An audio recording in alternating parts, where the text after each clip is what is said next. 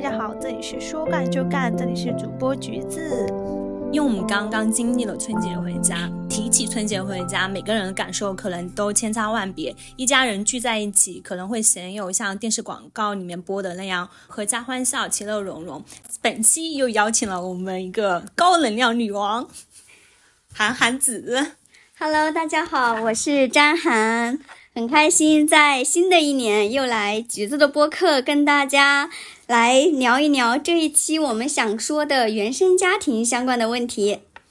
因为我我们两个的原生家庭其实就是千差万别，就是刚好是两个反面，就一个是打压式的教育，然后一个就是放养式的教育，就是什么样的原生家庭才是完美的呢？就可能就是想说分享一下，就是两种原生家庭里面里面养出来小孩子的他的一个不同的一个呃成长的路线。叫我跟橘子在外面喝咖啡嘛，然后我之前在认识她的时候，就我觉得这个女孩子就是很稳，然后也比较的外向活泼。今天下午跟她在外面聊天，才发现稳的背后也有爸爸妈妈之间的一些情感问题的投射，反映出来的一些问题吧。对我们俩先简单介绍一下我们俩各自的一个原生家庭。然后我的话就是父母离异，爷爷奶奶带大的。我的爸妈就是责任感不强，然后就是属于那种活得很潇洒、快乐，然后及时行乐型的家长。但是对于我的话，就是会从小到大都很尊重、理解我的喜好，然后就是我可以跟父母去沟通任何事情，我们两个之间的交流是平等的。然后我不管取得任何成绩，他们都会我为我骄傲。在这一点上，我跟橘子真的是。大相径庭，完全相反。嗯，我是属于那种，嗯，算是从小家庭条件还不错，嗯，然后我有一个非常优秀，同时也比较强势的爸爸。我是那种，嗯，从小就是被我爸归宿的，嗯，比较严格。包括从小时候，嗯，读书对成绩的要求，乃至于我自己，比如说穿衣，或者说一些家庭的基本的礼节，我爸一直就是属于要求比较严格的这一种。所以，嗯，从两方面来讲，一方面我是在一个比较优秀，然后也比较能干的，嗯，爸爸要求也比较多的这样一个算是榜样的这样一个权威的男性的角色下成长的。另外一方面，就是过度优秀的背后，它也会带来一些打压式的教育。就是这个 打压式的教育，其实让我在呃成长的一路也带给了我挺多的困扰的。对啊，然后我跟韩安子又就完全相反。就是我就属于就是不靠谱的家长养出独立的孩子，因为我爸妈就是属于就是自己活得很自我很开心，然后就导致我的家庭里面是缺少了中年人这个角色的。就一个家庭里面，他每个人都会有自己的角色和责任，缺失了某个角色，责任不会消失，责任只是转移了。那么就像说我爸妈，我爸妈的责任就是可能养育孩子的责任就就给了我爷爷奶奶，然后我自己就会要很早的就需要去独立，然后去要去思考，去要为自己负责，然后。也要去为整个家庭负责，要去担心爷爷奶奶怎么样，然后要去担心我爸妈这这种这种东西，所以我我一直来说，我就会觉得，嗯，稳定就会成为我习惯性的焦虑。我这种稳定主要就是对于我爸妈，因为我爸妈太不靠谱了，所以我爸妈只要一出现任何事情，比如说他会告诉我做生意失败了。嗯，或者说怎么怎么样，我就会习惯性的就是情绪上面就会有很大的变动，我就会觉得啊，你为什么就是做生意失败？那你们那你们怎么办？你们老了怎么办？你们老了都没有嗯退休金，你们都没有为自己未来思考过。那你的这种稳定，什么时候会发现自己对这种稳定很渴求？就是我大学毕业要找工作的时候，我一直在选择一个就是很。靠谱的工作，但是没有发挥我的那个优秀优优秀项。比就比如说，我是在选择一个文员，但是我的我的技能明明是销售技能，我没有去选择一些高风险高回报的东西，而是选择一个就是很稳定的很稳定的工作。整个就是工作离职对我来说会影响这么大，我不上班这件事情，我为什么会那么的恐惧？嗯。那我真的是跟你完全相反，我是总是想从稳定中求突破和新鲜刺激感，因为嗯，对比橘子的呃原生家庭和他爸妈的嗯那种情感经历，我是属于嗯，过度稳定，就是我爸跟我妈，嗯，是情感比较稳定的。我爸也比较爱我嘛，连吵架其实吵的也不太多，嗯。但是我爸就是刚刚在前面也说了，他的对我的主要影响就是过度严厉。其实我很小的时候，我们家，嗯，包括，嗯，你穿什么衣服，嗯，你客人来了，家里的小孩要给客人去。倒水要递茶，要打招呼。嗯，春节期间跟叔叔伯伯就是很多亲戚坐在一起，要去呃说什么样的敬酒语，我爸其实都是有要求的。我印象很深，嗯，我现在长到这么大了，我都记得那一幕，就是嗯，我过十岁生生日的时候，嗯嗯，我爸。不太让我去上桌，因为在我爸的那个传统观念里面，他觉得小孩子是不能上桌的。然后，然后他这个观念。就很刻板嘛，其实你想对一个十岁小孩儿，一个过生的小朋友来说，其实是很期待在桌子上可以亲自去切蛋糕，然后跟大家一起在饭桌上吃到好吃的，说说笑笑。嗯，这个是小朋友内心比较深的渴望。但我爸就是，嗯，算是比较传统的大男子主义，嗯，惯性的思维就是觉得小朋友不能上桌。然后我当时已经坐在桌子上了，然后把 把我从桌子上拎起来，我当时大哭。然后这个印象，我觉得也是形成的童年的创伤，是是把我就一直，嗯，在我心里记到现在吧，嗯，这是一方面。另外一方面就是我爸是一个对自我要求很高，同时他把他的这种要求很高的诉求也转移到小孩身上。我有时候总是会觉得，嗯，我爸就是真的是那种比较传统的。家里的嗯权威形象，他会把他自己的优秀嫁接到小孩身上，然后从小对我们的成绩，然后对我们呃在外面跟人的呃为人处事，其实要求都还蛮高的，所以他就导致我比较匮乏的一个呃情况，就是我对优秀一直是充满光环的，或者从另外一个方面上面来说，我觉得。在我跟我爸的关系当中，我觉得我是必须要达到优秀的水平，然后才能获得我爸的一句称赞。必须要是优秀的，才能从我爸里面得到爱。所以这些年在底层驱动我的一直就是说，哎，我要优秀，我要去比别人都强。这样的话，我才是回到家，在我爸的心目当中，我是一个好的小孩。这个也是。我爸这种打压式的教育带给我内心深处比较大的创伤，所以这些年我的自我成长，我觉得也是主要在围绕这一块儿在展开，就是怎么样慢慢的从外界的这种来他人定义你是优秀的，然后你必须要去取得一定的成就，哎，我才能配得到爱，然后转移到我自己来定义我自己，我不以他人的评价来定义我自己，来找到一个。呃，本自具足的这样自尊自爱，就自己来给自己爱的这种评价体系，就我这些年的自我成长，基本上都是在围绕着这一块儿。其实我的原生家庭没有给我带来很多的创创伤，我觉得其中很大部分原因是因为我跟我爸妈之间的对话是平等的，就是就比如说离婚这件事情，很多小朋友好像会就是对于离婚这件事情有很大的那种创伤。我在很小的时候，我爸妈就会跟我讲说，嗯。离婚就是因为双方的性格不合，然后我就会很快的去接受这件事情，就是啊，你们两个虽然说就是离婚了，但是你们两个依然会依然很爱我，就是我从来我都没有呃怀疑过这一点，就是他们很爱我这一点，只是说他们做的一些事情会很不靠谱。这个播客还没录到一半，这个不靠谱这几个词儿从橘子嘴里已经出现了好几次，哎，所以橘子整体的这个形象就是真的是很稳。对，我觉得就是你。就是小时候见过大风大浪，见太多了，就会就会在你在这方面就会很锻炼锻炼到你的心态。我也不怎么焦虑，这这一点全是就是我的原生家庭，他们从来也不 push 我，都是鼓励式教育。我做了什么事情，他们都会觉得我很棒。嗯，我真是羡慕。我觉得我是一个很紧张的人，因为 我内心底层的那种恐惧，就是总是对优秀和取得更大成就、不断向前的那种渴望。但是优秀才是你前进的动力啊！你像我们之前讲那个人生自我的一个三大驱动力，嗯欲望、恐惧、创作，就除非是这件事情我真的很想去做，我才会一直坚持下去。你看欲望跟恐惧，我其实都没有怎么有，没有什么太大欲望，也没有什么恐惧的人。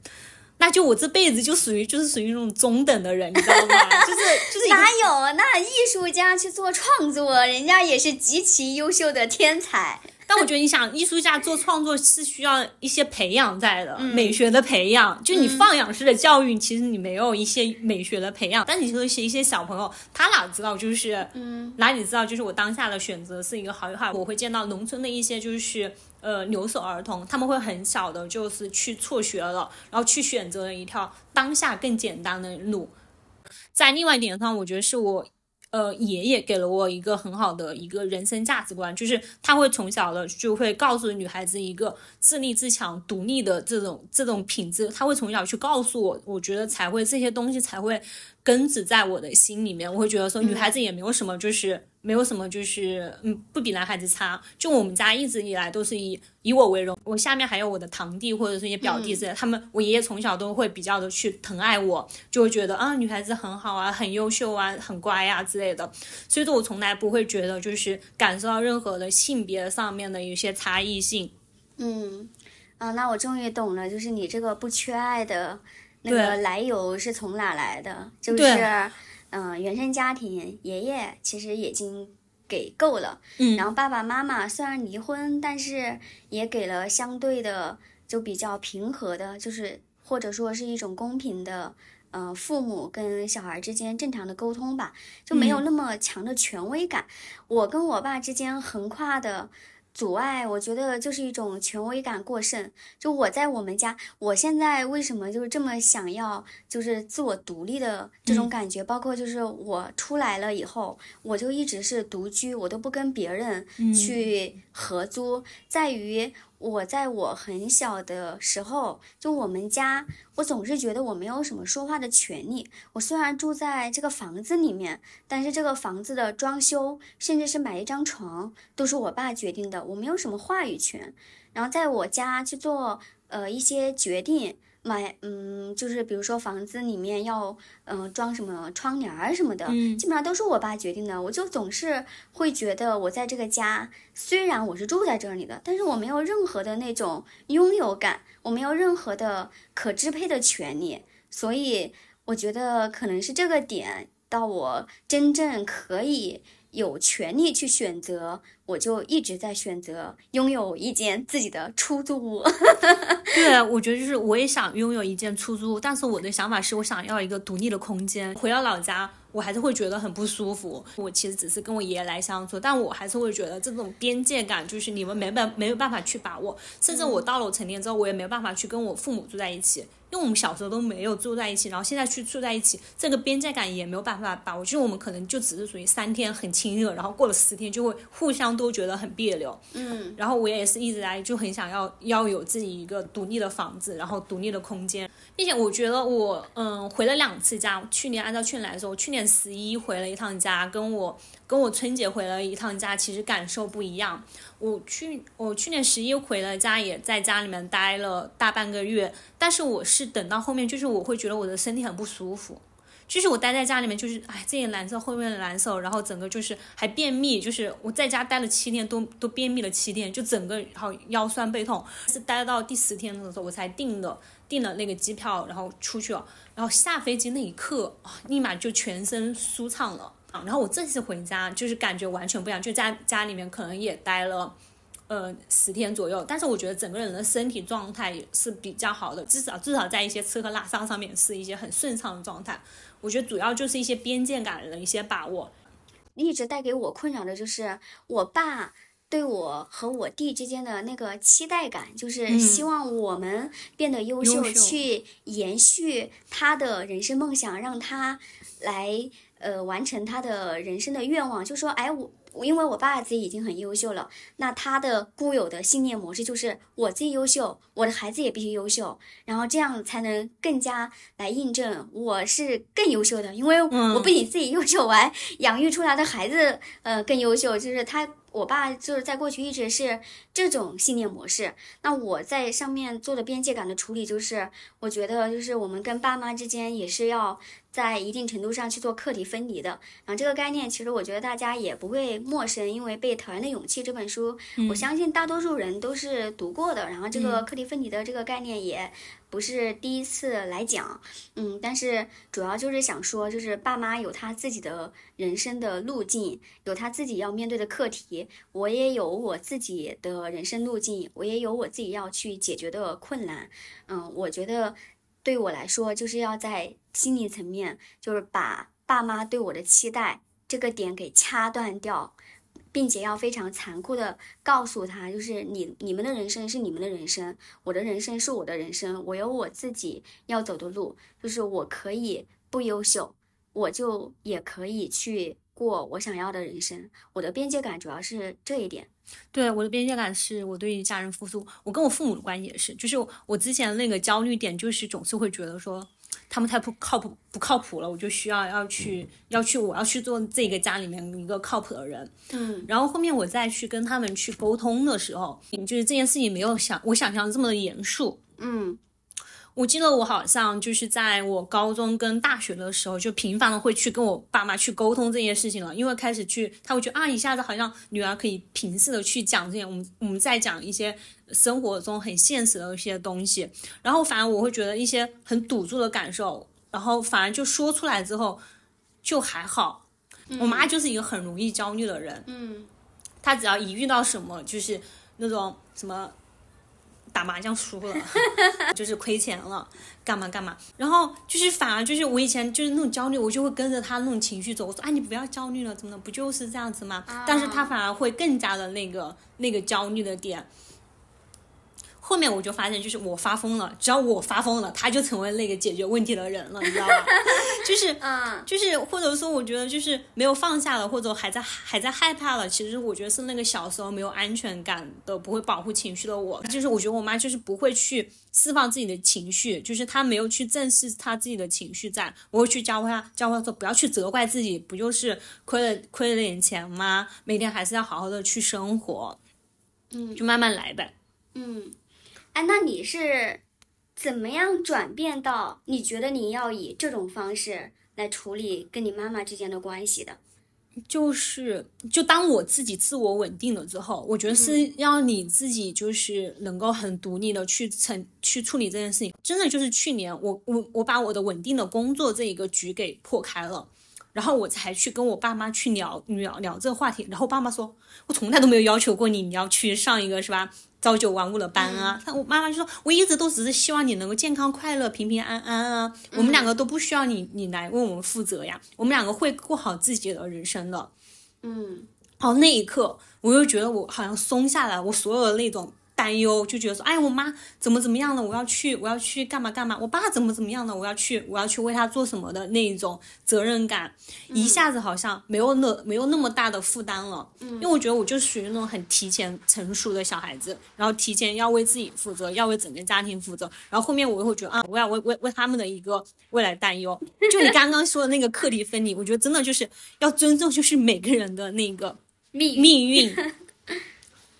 就是我觉得我从小就认识到了我父母的那个局限性，一些坏的情绪，这些东西并没有影响到我。然后我只是在遇到一些事情的时候，积极的去跟他们去沟通。然后因为因为我觉得爸妈身上那些点，我嗯，其实他们也有他们自己的伤痛在。但是我觉得我们每个人的存在，并不是为了。仅仅是去疗愈对方而存在的，我觉得我们每个人活着不就是要去绽放出自己的一个生命力嘛？不存在说帮助别人这件事情。我是到了，我是等到我去年，我很大的去认识到这句话。我一直有一种助人心理，或者说有些朋友遇到一些事情，我总想用个竹竿敲醒他。我说你为什么要这么这么做？你为什么你不应该这么这么么做吗？我就很想去敲醒他。然后我等到我去年的时候，突然之间意识到这个问题，就是你你需要做的永远都是把自己做好，把自己的光芒绽放好，你自然而然你会影响到身边的人，身边的人他们也会慢慢变好的。反而你把你的重心全部移到他们上，做那个敲竹杠的人，你自己又没有绽放的很好，然后也没有把他们敲醒。因为我觉得人就是很讨厌，就是别人给意见，给一些就是建议这种，每个人都生活的都很辛苦，建议什么之类的，真的就没有必要要的。大家每个人都有自己的一个境遇，在我就我以前，我觉得我这种助人心态，我后来就反思，其实就是我原生家庭里面带来的。感觉你跟你们爸妈之间的角色调换了，对，反而你是在照顾你爸妈的情绪，嗯，照顾你爸妈的一些可能的风险，对，是有点类似于小大人的那种感觉。对啊，就是啊，就是就是每个家庭里面的角色就是缺不少嘛。你想想，你这种就是打压型的单行教育，你爸妈、你爸爸爸就是那个权威存在，就一直会把你当成一个小孩子。然后我们这边就是一个对，所以我很爱撒娇。对，就是一个反着过来的。如果我跟我爸妈两个就很平等，就像那种朋友之间再去交流。嗯，那我跟你确实很不一样。然后我刚刚提到了，就是嗯，跟我爸之间的那种嗯关系吧。嗯，我觉得当时对我来说，第一点课题分离。我跟我爸的那个整个关系阶段，我我心里想了一下，可能大概会分三大阶段。第一阶段就是因为很小的时候，我我比较小嘛，我也没有什么经济能力，我也没有什么认知。那很小的时候，至少在读书的时候，因为我要上学，那钱都是我爸给的，基本上我爸说啥，那我就去干啥，我也不敢还嘴。啊，就这样一直等到我大学毕业，然后我第一次跟我爸就是吵架吵得比较厉害，或者说是 公开跟我爸对着干，嗯，就是我读研究生的时候，因为那时候我读研究生，我爸不怎么赞成，因为他就觉得你一个女孩子，因为我当时读研还是去上海读嘛，就不要跑那么远，嗯，就在老家就是找一个相对稳定一点的工作就好了，然后你还要去读个。上海的研究生，而且还是计算机专业，不管是从地理位置上，还是从专业属性上面，他都觉得这不是一个女生要去做的事情，跟他心里面想的那个，呃，定位会不太一样。但是那时候我就研究生已经考上了嘛，我就说我就是要离你们远一点儿，所以当时我去读研就非常硬气的。跟我爸说，那我读研究生，我不会要你钱呢。所以那整个呃大学毕业的两个暑假，我都在做各种兼职、家教，然后白天还在做一份销售的工作。我是自己应声的凑了一万多的学费，然后自己提着个箱子，然后去上海。从那时候就是真的在。经济独立了以后，你对别人的那种权威就会放下去一些，因为反正我也不用你钱了，我现在有能力去负担我自己的学费、生活费。然后这个我觉得算是我跟我爸关系的，呃，就是第二个阶段，就是我可以开始主动的去说一些不，我不想再听你的了。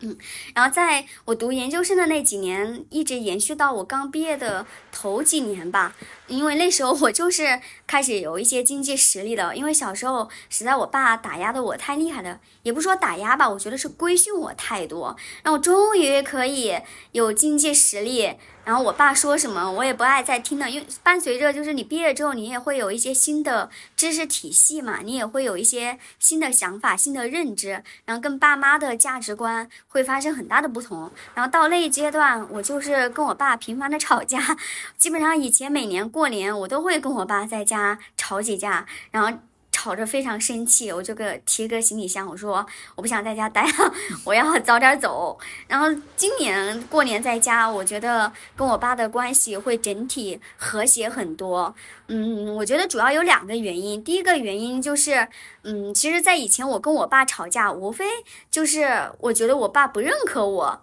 就是我爸有他自己对优秀的一套评判体系，那我在外面，嗯，跟我爸不一样的生存环境，我也有我自己的一套评价体系。那在过去总是吵架，是因为我们两套的评价体系在发生冲突。他说的我不认，我说他不认，然后两个人都是急性格，然后就总是吵架。嗯，然后现在今年没那么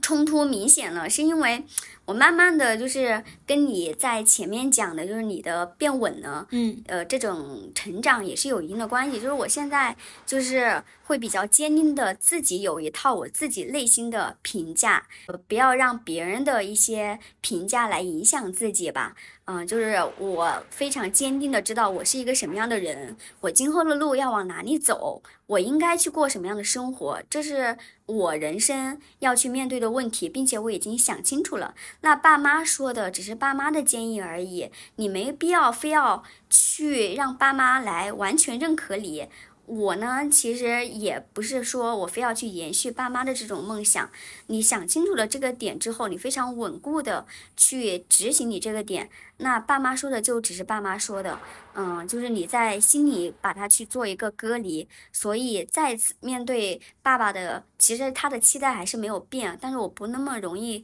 动怒了，就是更能接纳他说的那些。话就做耳边风吧，就左耳动进右耳的出。另外一块儿就是，其实我觉得我爸也是在发生变化的，毕竟时代在变嘛。而且随着他年岁的增长，我觉得他可能就是慢慢的也意识到了，嗯、就是对小孩过度的要求和高，然后导致的一些求而不得，会让他自己内心也比较痛苦。他其实也在反思，嗯，他从小到大对我们就是这么大的要求，这么高的标准，可能也是对我们一些心理上的负担。就是我今年回去，我是能够感受到我爸的这些变化的，就是嗯。期待还是有，但是说教就没有往年那么多了。所以今年春节过年回去，我就整体感觉还不错。嗯我觉得感觉里面会有一种权力的反转，就是、嗯。就是你爸虽然不说你原因，是因为你变强大了，对，就是是。那种权力的反转，因为因为他知道他控制不住你了，嗯是的就是你说 我又不听，是是是，然后他就会嗯变成那个嗯。小孩子的状态。嗯。我感觉我们跟父母的那种成长关系好像差不多，都都是这种小时候，哦，父母是那个权威，然后你是那个小孩子，然后慢慢慢慢你成长，成对你成长起来了。然后两个两个人，因为两个人就开始平等，平等就会意意味着争吵、权力的拉扯嘛。你已经完全成长出来了，然后父母就会成为那个小孩子的状态，就会觉得听就听你的来嘛，就是就是说啊，你都已经三十多岁了，嗯，家里人的事情都听你的来，然后你就成为家里面的那个权威性了。嗯嗯，就是呃，你刚刚说的这个确实是的，我觉得这个可能也是，呃，每个人跟自己原生家庭的关系都会有，我觉得应该都会经历这样一个过程。就小时候，可能爸妈是我们心里的天地，但是随着我们慢慢长大，我们最后会成为爸妈心中的依靠，就大概会走这样一个呃路线。其实我跟我爸之间的这个关系。嗯，就这么多年的情感拉扯吧，我也在去年想清楚了一件事情，就是在过往，我我也会说一句话，就是当我们遇到一个问题的时候，呃，在这个问题中不要去死磕问题，就不要只盯着眼前说我在现在一定要来解决这个问题。其实有时候问题我们可以先放一放，然后去专注做一下其他的事情。当我们去专注做其他事情的时候，我们升级了一个更高版本的自己，我们以更高的那个状态，再回过头来看当初的这个问题，也许当初的那个问题就变得不是问题了。我觉得跟爸妈的关系也是这样，就如果我一直揪着说，哎，爸爸你必须要来认同我的价值观，我爸说你必须要来认同我的，然后我们就一直在死磕这个不可调和的两个人各执己见的这个价值观，反而就是在。一定程度上，我们先做一下课题分离。嗯我先就是心如钢铁的，不管你对我的期待，我要先去过好我自己的生活，先去想清楚我自己接下去人生的路到底要走到哪个程度啊？我去专注把我自己手上做好，慢慢的我也取得了一些成绩，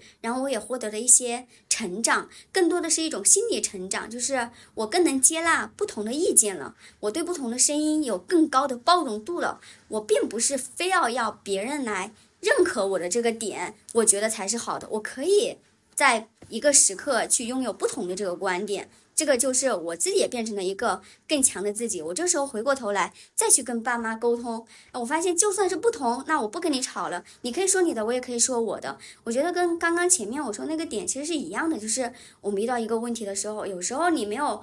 答案，你不用在现阶段非要去死磕，你可以专注的去做一下其他的事情。嗯，是的。如果再让次选择，就是你会觉得什么样什么样的家庭，原生家庭是最好的？你希望拥有一个怎样子好的一个原生家庭？嗯，我我不说就是什么是最好的或者更好的，但就我个人的这个嗯情况来看，我其实一直比较渴望，呃，就是家庭氛围比较轻松、活跃、幽默。喜悦一点的，因为我爸是比较权威嘛，他是一个不苟言笑的人，就很小在我们家我们的饭桌上，我爸都是说叫，哎，你今天这个做的不好，你要怎么改进？明天你应该去做什么样的努力，来取得一个什么样的更好的成绩？人就是要成为人上人，我们就是要争口气，就在我们家的餐桌上一直都在说这种话题，然后我们就是很。就很无可奈何，就是我我可能只是想跟你就是唠唠嗑，然后说一下我今天遇到了哪些开心的、不开心的，我不想跟你谈论这么严肃的话题。所以在我很小的时候，就是我们家说话基本上就是我爸一个人在发言，然后我跟我弟就埋头吃饭，因为他的这个。我没有办法去阻止他去发表他家长的这个权呃对权威，我没法阻止他。但是呢，我想说的我又没有办法表达，所以对于我内心深处比较渴望的，就是我刚刚前面描述的，就是希望更加温馨、平和、轻松、愉快一点的。就是人确实是缺什么就会想去得到什么，因为我。只要回到家，我觉得我们家就是比较严肃的，所以我自己的那种生活，就是我在深圳这边的生活，你们会发现我很喜欢团聚，而且我特别喜欢呼朋，嗯，好友，就是来我家，就是吃吃饭、聊聊天、喝喝酒啥的，是因为我在我的原生家庭里面是没有得到这一块的，我才会在我自己拥有这一块独立的空间内，我会去刻意的让自己获得这样一种情感，嗯。是的，如果是我的话，我也是希望就是拥有一个和谐、就是美满、轻松的一个家庭。我没有见证过一个美好的爱情的存在，就我爸妈，我在我爸妈身上没有看到一个那种很美好的一个爱情存在。如果是我，我就会希望就是我以后的小家就是属于那种和和美美，大家能够父母是一定是相爱的，能够去平等的去沟通任何事情，一个轻松的一个环境。嗯，哎，你刚刚说到这个点，那接下来我估计就我们就是会沿着说 原生家庭对自己的那个情感模式会有哪些影响。你刚刚说的，就是你觉得你爸妈之间没有一个爱的模板出现，你觉得会对你，你会就是对自己组建家庭会没有什么渴望吗？我有渴望，但是但是首先我觉得是谈恋爱这个问题，我就是一个很难够进入到。很深层次的亲密关系，就是太独立，对，对男生没依靠，对，就是我身上那些点，因为因为我在写这一些，我就在回想他们对我的那个影响，我觉得影响最大的其实就是那种亲密关系。我的脑海中就是我没有一个爱的模板，其实我从小我就不会觉得爱情对我来说是一件很重要的事情，是我唯一的依靠或者怎么怎么样。那我。然后我之前的一些恋爱模式也是这样子，就是为什么谈到最后就是没有没有谈得很长，没有没有谈得很深层次，就是因为就是好像大家属于就是一戳到我那个点，他只要一说我我就会应急反应，就像辩论一样，你为什么这么说我？我哪里我哪里就是不在乎你？我哪里不喜欢你？我哪里不爱你？嗯，然后我就会觉得他是把他的恐惧然后转移到我身上，然后然后但是我又学不会那种。放软的姿态，我觉得女生其实，在亲密关系中，其实很需要学会，就是如何去放软，然后去学会撒娇。但这个两个东西是我从小我就没有没有看到过的东西，你知道吧？没有看到过的东西，一下子去去反映出来。倒不一定是没看过，我觉得你是自己就没有这么去做过，就你没有。去尝试让自己撒娇变软这样的过往的经历？就是你没有，你从小就没有这么干过，因为你从小就比较独立嘛。我有过撒娇，但是我觉得那种撒娇是来自于就是他们是对我的那种宠爱，我不会在那种冲突面前那种撒娇，你知道，我从来没有面对过就是那种很严厉的那种冲突下的那种撒娇。我觉得我的撒娇是属于那种很平常的，就是家人之间撒娇，因为我在环境中我就生活在。有爱的家庭中，我爸妈都很尊重我，不会说一下子会很严厉的去批评我。我觉得严厉批评只是说一句，我没有我没有遭遭遇到那种很严肃的东西。可是我觉得在恋爱关系中是不一样的，恋爱关系中有很大的时候就是一个自我空间的一个侵占，你要舍掉舍。嗯，扔掉一部分的自我，你才能够去寻求亲密关系嘛。而我，我就是由于我的自我就是太强了，你知道吧？我就不知道如何去舍弃掉这一部分。嗯，我觉得你的情感模式可能你之后嗯可以可以看一下，女生过度独立其实会有点违背男女关系当中，嗯，或者不是违背男女关系，是违背人与人之间。的一个，我觉得是人性基础规律吧，就是人和人的关系其实是在相互麻烦和相互帮助中变得更加的深层和更加的长远的。你过度独立，你就会让对方没有存在感。对，就是我觉得我在同性这些朋友之间，我很会这种。我一遇到亲密关系中，就我不会跟异性之间的这种。麻烦，比如说他来回要送我一两个小时，我会觉得这件事情是对我的一个负担。其实对于男生来说，他就很开心啊。但是我就会说啊，会不会太麻烦你了？你还是不要了吧。我就会果断的去拒绝。你看我这下子果断的拒绝，就会打击到别人的男孩子那个那个自信心，是吧？别人别人其实做这件事情挺开心的，但是由于我的态度坚，就是很坚定。其实，嗯，我们成年以后，我们的情感模式。很大程度上来自于呃家庭关系里面的爸爸和妈妈。嗯，我觉得你跟男生之间，嗯的这种情感模式，应该是你很小的时候，就是你跟你的爸爸之间，你没有形成这种依赖模式。对。然后在你的那个脑海的记忆里面，你就没有说我遇到一点困难，我去请求异性的这样帮助的一个经历，你没有这个经历，所以你就。在在你的这个自己的情感关系里面，你就不会应用，因为你都没有经历过，你怎么可能去应用呢？是的，我后来想，就是这就是我的原生家庭对我可能最大的影响吧。那你呢？你的就是原生家庭对你的亲密关系有什么样的影响？我喜欢的人都很类似，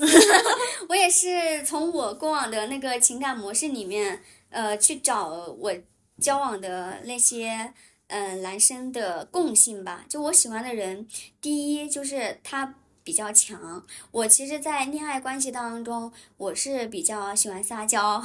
然后我是愿意去当公主的，我也是。比较享受男生对我的照顾，这个肯定也是跟我爸爸比较有关系，因为我爸就是权威的代表，然后啥事儿也能解决。因为我爸其实是比较优秀的，他之所以权威，是因为他自己很能干，很优秀，很闪闪发光，所以我一直都很慕强。因为我对男性的认识就是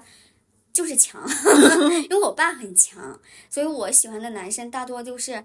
比较表面，在过往啊，表面比较光鲜，然后能力也比较强。嗯，然后把你宠成小公主。对，是，我就很喜欢这种。然后第二就是因为我从我爸你那个地方，我又比较欠缺，就我前面描述到的，就是那种平等的沟通，然后在情感上面多一些表达，而不是说总是那种很严厉的要求。所以我又比较喜欢，哎，这个男生很强，但是又很会说话，然后就是说的话让我很中意。就是这两者如果。结合的话，就会让我比较容易沦陷。就是这个人本身能力很强，然后又能把你宠成公主，嗯，然后又能给你提供情绪价值，那我真的就极其容易喜欢这样的人。但这样的人也容易是渣男。这就是他的映射，就是他其实就是他爸爸，他就喜欢他爸爸这样的，然后可能就找的对象其实也是属于这种优秀。我其实很羡慕有一些女孩子去找那种。比较温和，嗯，比较柔和，嗯的那种顾家的那种男生，我其实很羡慕。我觉得女生找这种男孩子很幸福的，就他能把你照顾的很好，他也比较顾家庭，那你就可以专心去花更多的精力去爱你自己。对啊，但是的我我就不喜欢这种，我在以前我老是喜欢那种很强，然后甚至有一些，嗯，在小说里面就是那种高冷霸道 总裁的那种形象，我就喜欢这种人，因为我的我跟我爸的那种相处模式就是这样的。对啊，我就喜欢，我我也我就喜欢刚刚他他说的反面这种男孩子。我们俩喜欢的东西很多都是相反的，但是因为我喜欢的是这种，你就想一下霸道高端总裁，那你肯定在这个恋爱里面就很吃苦头嘛。我在以前谈的恋爱里面也确实就是吃了很多苦，所以我现在也是在努力的去纠正自己的这个情感依赖模式。嗯，我觉得就是互相学习，就是大家每个那个亲密关系各有各的那个点在。他是那种情感依赖，我是就是太过于独立。你要学会的是如何去依赖一个男生，我要学会的是对强这个表面的东西祛魅。所以说，我们两个的核心在感情里面的核心诉求就不一样。韩寒子的核心诉求就是被宠爱，然后我的核心诉求就是被看见。谁让我有一个这么强的爸爸？哎，我觉得。这个真的还蛮好玩的。我妈跟我爸的相处模式，我的性格一定程度上跟我妈很像，就是喜欢吃喝玩乐，然后又爱撒娇卖萌的那种。然后我妈也是这种性格，就我妈大冬天的躺在床上，都说：“哎，老詹，给我拿一下这个衣服。”就这种感觉。就我爸对我妈确实是很宠爱的。